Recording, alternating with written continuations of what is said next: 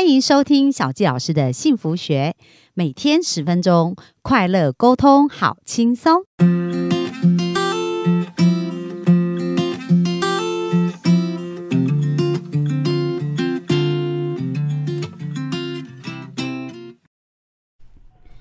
欢迎收听小纪老师的幸福学，很开心又在空中跟大家见面。那小纪老师听到 Sandy 前两集的分享啊，我就觉得哇，如果我在大学毕业出来就遇到 Sandy 的生涯规划师的课程，我想我的人生到现在是完全不一样。但是没关系，我们的幸福听众你们有福喽，就是因为 Sandy 他经历过人生的这一条路啊，所以。帮助了超过万人哦，已经去厘清他自己。那我们现在就今天继续来请 Sandy 跟我们聊聊，到底呃，生涯规划师要怎么协助我们更快去厘清跟了解我们前进的一个方向？那我们就热情掌声来欢迎 Sandy。嗨，大家好啊，那我是 Sandy。那今天要来继续跟大家聊聊，就是呃，就是生涯设计师这个品牌哦。哦，我们从工作坊发展成后来的生涯设计师，这些的过程当中，其实我觉得给了我很大、很很大的能量去做后来的事情。嗯，我觉得这关键就是我发现一些原来我们可以及早做一些些事情，就会有很不一样的这个未来的一些方法。嗯，好，就就像我讲的，我当时在规划这课程的时候，就我从来没有。做过课程，呃，我一直都是做一对一，然后我包含我在做生涯设计师的时候，我还是持续的在接一对一的案子，但这一对一的案子是因为在做课程，就瞬间很多的养分就被释出了。一对一它其实是很高度的克制，跟一个人去了解他的呃生命历程，他的可能甚至家庭背景，他的价值观，他的金钱观，然后去思考他接下来可以怎么样去规划他的职业，好。可是工作坊这件事情呢，则是他会，它就是一个很宽广，像个平面一样，好像一个平面一样的去，呃，慢慢的引导出每一个人，他从他的过去去萃取出他是一个什么样的人，哦，原来他喜欢什么，哦，原来他擅长什么，原来他对什么有兴趣，原来他曾经在这一些过程当中。他遭遇过了哪些困难，以至于他在后来的时候会影响他。所以工作坊其实有很大一部分是自我探索。好，就是自我探索这件事情，我觉得对于我认为对于华人呐，好不是一件容易的事情。嗯，好，就是华人的文化，大家都是你知道，大家对我们竟然有一句话叫“家家有本难念的经”，就表示大家都不喜欢，就是让别人知道。自己的状态状况，嗯，然后或是这个家丑不可外扬，所以大家都不喜欢让别人知道不好的部分，很怕被别人看到自己不够好，然后很想要把自己表现的，就是如大家所期待的那个样子。那就因为是这样，所以自我探索才会变得，呃，对于我认为华人世界、华人社会里面，它是相对大家比较弱的一个环节。好，所以在做生涯设计工作坊的时候。呃，我们其实是从《Design Your Life》这本书去去去呃延伸延伸的。那我就发现哇，这些这个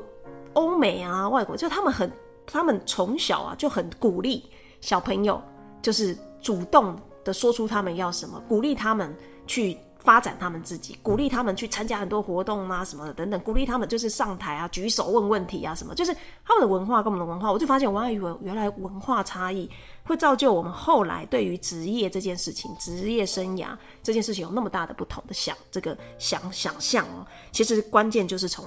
这件这个自我探索开始，就我们对自己了解的程度。对，好。那所以，在呃工作坊当中的时候，其实有点痛苦，因为我们在设计这个课程内容的时候啊，我们大家要自我揭露，你知道吗？大家要自己开始去跟人家讲讲，就是哎，我自己的哎，我自己的工作怎么样？我现在对于我自己的家庭、娱乐、人际关系，巴拉巴拉，我给自己的分数。就有些人会高，有些低嘛。可是低的话，你就你还要去讲说，哎，我为什么会给我这个分数？对，好。可是我们就先从这些很简单的练习开始的时候，就大家讲出来的时候，就发现其实没那么困难。我们越当我们愿意正视自己的，呃呃，就是不管是好与坏，我们才有可能越来越好。对，当我们不去正视那些呃，不去正视那些我们比较 weak 的部分的时候，我们就不我们就不会想要去去面对跟处理它嘛。对，所以。呃，当初那时候我们自己在测试的时候，我们自己都要自自己都要问问彼此，然后自己跟对方就是先玩一遍，这样子玩一遍。可是玩完之后就会觉得有一种舒畅的感觉，这种舒畅就是我好像变得放，我变松了，嗯，就是我变得放松了。就敢面对自己哦，对而且也可以在这个过程当中接纳一些事情了。对，这个接纳，其实光是接纳自己的好与坏，它就会带给我们很大的一个正向的能量。对，这个能量其实这转化成在我们的生活当中的时候，它其实会带给我们很多我们可以去克服挑战的这些这些部分。嗯，这个都是我觉得长，这是因为我长期操作之后才意识到的啦。其实，在当时在做这些事情的时候，我都没有意识到这些事情，是因为反复的操作，好，反复的操作才发现，诶，我们怎么有一天回过头来，我们发现我们每一个人都当初很多的问题，到后来回过头就是，诶，我们怎么就自然而然解决了？对，就是实际上我们在职涯上面碰到的这些课题，其实都是我们生命当中很多没有去面对过的问题。嗯，当我们先从这些我们过去的生命当中去面对它的时候，我们就会意识到，哦，原来我那些课题是因为我那时候我还没有去。我还没有，我还没有去解决掉它，所以难怪我现在遇到这个问题的时候，我会重新感觉那个模式又来了，这样子。对，但这个模式是每一个人都不大一样啊。我必须说，每个人都不大一样。那所以自我探索，我觉得工作坊当中的第一部分就叫自我探索，而这些自我探索，它不适合一下过度深入，好，因为过度深入会大家大家可以接受的程度是不一样的，所以我们就设计了一些工具，让大家在操作这个工具的东西的过程当中觉得很有趣。然后慢慢的、慢慢的去听别人分享，然后自己也会愿意分享，然后越来越多、越来越多、越来越多去吐出来。可是当我们把这些东西吐出来的时候呢，我们需要收拾它，对，就是我们需要去把它整理一下。嗯，好，整理整理好，所以自我探索还要盘点。嗯哼，就说 OK，我们探索完这些东西，盘点是为了接受，就是自我接纳。对，好，所以当我们自我接纳之后呢，诶，下一件事情就很重要了，因为我们盘点完了，我们大概就会对自己的认识会突然就会增加，就哦，原来其实我我更喜欢不喜以及不喜欢，擅长以及不擅长什么东西，以及我更期待自己是一个什么样的状态，这些东西我们的这些资料都被我们抓出来了。嗯哼，好，就是我们自己去把这些资讯抓出来之后呢，下一件事情就是我们要开始去探索世界。嗯，当我们越了解自己，越清楚知道自己喜欢、不喜欢、擅长不擅长什么，我们去外部的世界去接受到这些资讯的时候，就很容易判断对，哪一些东西是我要的，哪些东西是不是我要的。所以我们会瞬间呢、就是我们对于判断的速度呢，就会很大大的缩短我们去做决策。好，就是决策的时间，我们就不会花好长好长的时间才能下决定。对，就做了以后才知道不不适合。其实因为你够了解自己，就会知道这个适不适合自己。对，所以我们在工作坊里面有一个最小可行性方案，就是 MVP 计划。嗯，就是在我们在自我探索、自我盘点了之后，我们就会要设计一个这个，我在接下来可能一个月、哦两个礼拜到一个月时间，我要来一个最小可行性方案，去尝试一些我过去想试试看，但是我没试过的。那有没有什么具体的的例子？叫其实像，嗯，就有些人会想说，那他想到他，比如说他比较专注在求职这件事情，对他可能会想说，我过去就是，哎、我觉得对 AI 这一块的领域，呃，我但是一直都没有机会去接触，因为他现在的职场跟我完全没有关系。那我可能接下来，可是我又不大可能说就就是直接转职过去，因为完全没有这经验。那接下来这一个月，我可以做什么来了解 AI 这一个产业的趋势跟我之间的关系？好，做一个最小可行性方案。好，这是跟转职求职比较相关。有些人就会针对这个部分，那有些人他会讲的是，我其实现在的工作也 OK，可是我不大知道我自己两到三年之后会会遇到什么挑战。那我想的是一个备胎计划。有些人就会想的是，呃，其实大很多人不很多的人其实内内心都有一种内心都在偷偷的去规划自己的副业，规划自己的斜杠。这几年越来越多嘛，好，呃，所以很多人就会想说，好，那我如果要在两年之后有自己的一个斜杠收入，那有几种选择。那这几种选择，我如何在接下来一个月当中去针对这两到三种选择去做一个最小可行性方案？对好，那有些人是什么？他要培养他的兴趣，好，他可能就是 OK，我不是很确定，就是 我的兴趣能不能当饭吃？能不能当饭吃？那我接下来一个月时间，我就是持续的耕耘这个兴趣，然后做一些些做一些些不一样，跟以前不一样的地方。我们曾经就有一个很成功的案例，就是他喜欢画画，好，小时候喜欢画画，可是呃，大人都说画画没有 画画没有前途啦，这样子就是他本来还国中还读美术班的吧，高中就没有了，所以他后来就去读这个完全不相关的。可是他一直都很喜欢画画，嗯，我们也都不知道他喜欢画画，不晓得。然后他当时的 MVP 计划就是，那他就要开始回回去画画。可是他画画这件事情呢，就是画完他就丢上他的 IG，就这样。好，那呃，他不过执行了一个礼拜、两个礼拜而已吧。哇，他的 IG 就瞬间好多人去关注他，然后我们才知道原来他这么会画。他画就是他就画像卡片大小的水彩画，然后就画一些很可爱的东西。然后画着画着，就有人问他说：“哎，你可不可以？你有没有在开课？你有没有在教？”然后画着画着，就有人有呃家具厂商，就是他自己公司的认识的厂商，就说：“哎，要不要？你要不要来？就是出个联名的抱枕这种东西，这样子，就是机会就来了。”他没有想过，他没有想过，他只不过画画让自己很疗愈，就是让自己这种舒压的工，就是每天工作回来的时候好累的时候，画个画就让他觉得好疗愈的那个，而且要泼上去被看见，被看见，就只是这样而已。然后他后来就开了水彩课。然后固定大概一个月开一一到两场吧，那是一一八年一九年的事情。好，然后他他完全没有想过，他有办法把只是单纯画画这件事情变成呃一个可能的收入来源。哇！那小谢老师也来分享一下我自己的经验，真的就是像刚刚 Sandy 讲的，就是说，呃，当我们像我之前是我学了一个技术，就对谈的技术啊，然后我就对人的身心灵一直很有兴趣。那我学完以后，我就说啊，我要来设立一个目标，一百天要。帮助一百个人免费为他做这个，因为学了也是要锻炼嘛，锻炼这个能力这样子，那也是很有趣啊。在我这个过程当中，不小心就发展出一个职能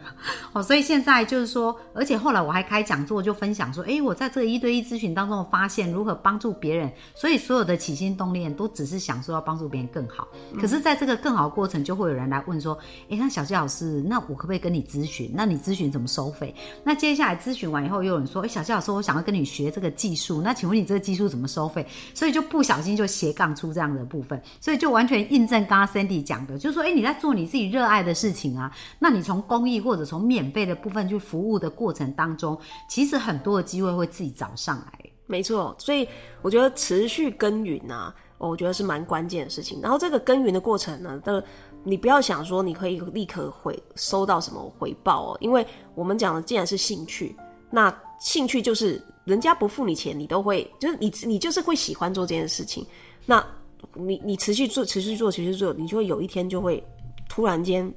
看到它不一样的价值。而这个不一样的价值，我觉得这这个就是我们每个人都很期待，就是这就是一个自我成就了。对，就是你想自我成就，就是你去做你有兴有兴趣、有喜欢又热爱的事情，你持续做它，你有一天你就会发现它会创造出不一样的人生价值。对。对，就就就他就很简单，所以我们在工作坊当中其实是带大家练习一次这个过程。嗯嗯，那他学到了哦，原来我们要怎么样在我们的生活当中去去执行最小可行性方案，其实就这样，就这么简单。对，有了一次的经验，你第二次、第三次自己来做，就知道怎么做。所以很多我们工作坊的当初的工作坊的学学员，后来他们就自己开始发展出，就他们就会自己发展出他们自己的东西来。好，一切都是先从自我探索开始。嗯，自我探索是会让我们找到自己的定位，对，再从这个定位当中去这个世界探索。你会在这个世界探索过程当中减少掉很多不必要浪费的时间，对，把最精华的时间走，就是用在那些你既喜欢又擅长的事情上面。那以前可能你要花好几年不用，你现在可能一两个月，你就可以知道你要不要再。再继续投入，然后继续投入的过程当中，你又会收获更多。好，所以这个也是之上一次我在那个陆队长的节目的时候，他跟我讲说，对他自己就是对最小可行性方案这一个 idea，这个这个观念最最有收获，因为他自己就是这样。好，所以我觉得最小可行性方案其实就是生涯设计在讲的。但是怎么样执行最小可行性方案的前提是我们的自我探索要先了解自己，我们的自我探索要做得够，就是这个做得够，才会帮助我们在。最小可行性方案当中有更好的效果，好，否则又很容易去乱枪打鸟。嗯哼，好，所以这就是我觉得生涯设计师带大家在做的事情。我们一开始可能只是在想着说，怎么样让大家在职业好，在求职这件事情上面，你看我对最近一开始的起心动念，就是帮助那九十 percent 的人嘛。对，可是我在做一对一的事情的过程当中，我发现这九十 percent 的人，最我们必须要先回到一个自己身上，我是一个什么样的人，我追求什么东西，我追求的东西是我自己真心想要的，还是别人告诉我的？对，好，然后从这个当中，我就发现原来要自我探索。哦，但但是自我探索，我们一对一做自我探索这件事情，效率不会比一对多好。多对多好。哦，多对多那种那种氛围跟那种快速的分享、沟通，然后交流的那个激荡出来的火花，又更多。不是一对一可以做到的。好，所以我才会觉得，诶，工作坊就是带人做自我探索这件事情没有办法一对一，嗯，他一定要多对多，大家一起来操作。然后在这个操作过程当中，我我我知道我都会在对那个我们的学学就是来上课的学员讲说，你们在这里最有收获的不会是讲师跟你讲的东西，会是跟你一起上课的、一起讨论的同学，他突然给你的一些回馈，对，会通常往往会突破我们的盲点。而且可能会产生一些新的灵感跟新的想法，这样子。没错，就是反而是这些跟你一起参与讨论的人，他们会是我们最大的老师。对，然后讲师其实在做的事情是引导，嗯哼，就是引导大家在一个正确的讨论上面的路路途上，把大家拉回来啊，这样子，就这样子而已。可是往往能突破我们的，就是跟我们一起讨论的同学，因为他们有他可能来自不同领域。你今天在这个部分有盲点，可是这个人他可能是说，可是你不知你你怎样怎样怎样怎样，他说哦对耶，就是瞬间就是被被突破被，打通这样。被打通。所以所以我觉得工作坊真的是一个呃不一样的，就是很有趣的地方。那怎么样？呃，你们工作坊的天数是几天？两天，然后总共十二个小时，一天六个小时。但这两天不是连续两天，是间隔两个礼拜的两天。哦，就是当中要有做一个作业，没错。中间要做作业。那这个做作业其实就是一个自我觉察跟自我盘点很重要的过程。嗯哼，好，所以我们这两天是分开，它不会，它是有间隔的。好，所以有些有些人就想说，哎、你们为什么不连续两天，这样还比较快？这样子，我说不行，因为我们要真我们在做的是自我探索、自我了解，再来去做 MVP 是去认识这个世界性方案，可行性方对案，所以它本来时间就会被拉长，间隔会被拉长。对老师，你看我们两天十二个小时，我们第二天结束之后会有产那个 MVP 计划嘛，还要